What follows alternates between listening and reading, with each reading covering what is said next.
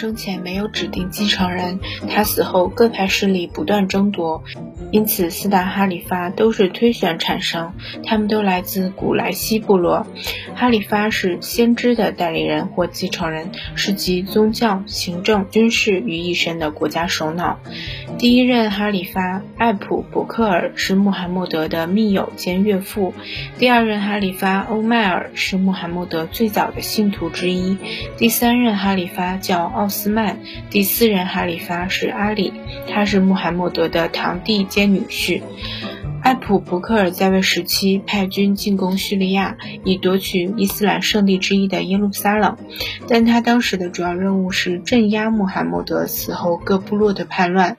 第二任哈里发欧迈尔在位期间，阿拉伯人开始大规模扩张，号称安拉之剑的大将哈利德在约旦河支流雅穆克河畔与拜占庭皇帝希拉克略派遣的军队决战，结果拜占庭军大败。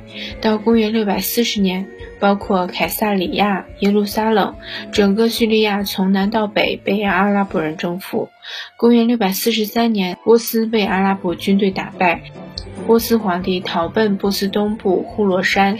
在进攻波斯的同时，阿拉伯名将阿穆尔率大军进攻埃及。经过短短的十年，阿拉伯人就攻占了巴勒斯坦、叙利亚。埃及、伊拉克和伊朗的大部分。公元六百四十四年，欧麦尔遇刺身亡，奥斯曼被推选为哈里发。奥斯曼虽是穆罕默德的早期信徒，但他本人优柔寡断。懦弱无能，引起人们的不满。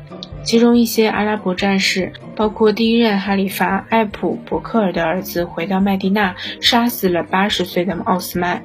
于是，穆罕默德的堂弟兼女婿阿里被推选为第四任哈里发。奥斯曼的旧部在大马士革的清真寺展出了奥斯曼的血衣，提出阿里不配当哈里发。于是两军对垒。当阿里的队伍快要打胜时，好几部古兰经被拴在对方的长矛上，高高举在空中，意思是不要用武力，而要用古兰经来决定。阿里表示同意，由大家公断。阿里的不坚决引起了双重后果：一是拥护阿里的这一派发生分裂，出现哈瓦利吉派，意为出走。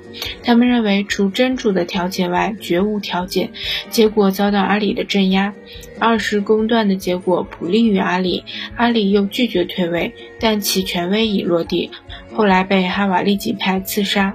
欧迈尔来自穆罕默德所在的古莱西部落哈希姆族。是最早追随穆罕默德的重要人物之一，也是穆罕默德最忠实的信徒。他拥有铁一般的意志，常在战役的关键时刻扭转局势。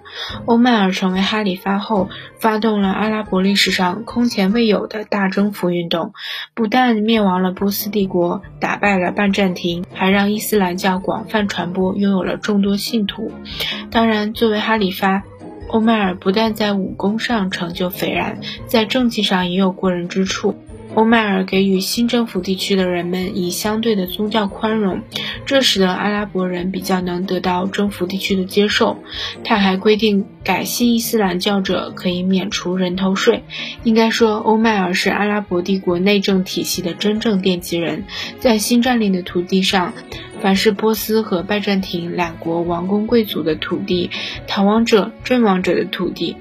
欧麦尔宣布以律收归国有，成为穆斯林大众的土地，当地居民则仍操就业，耕种土地者缴纳土地贡税，不信奉伊斯兰教者还要征收人头税。欧迈尔禁止阿拉伯人在阿拉伯半岛外夺取或购买土地。为了保持阿拉伯人的战斗力，规定官兵必须远离城市，驻扎在郊外的兵营。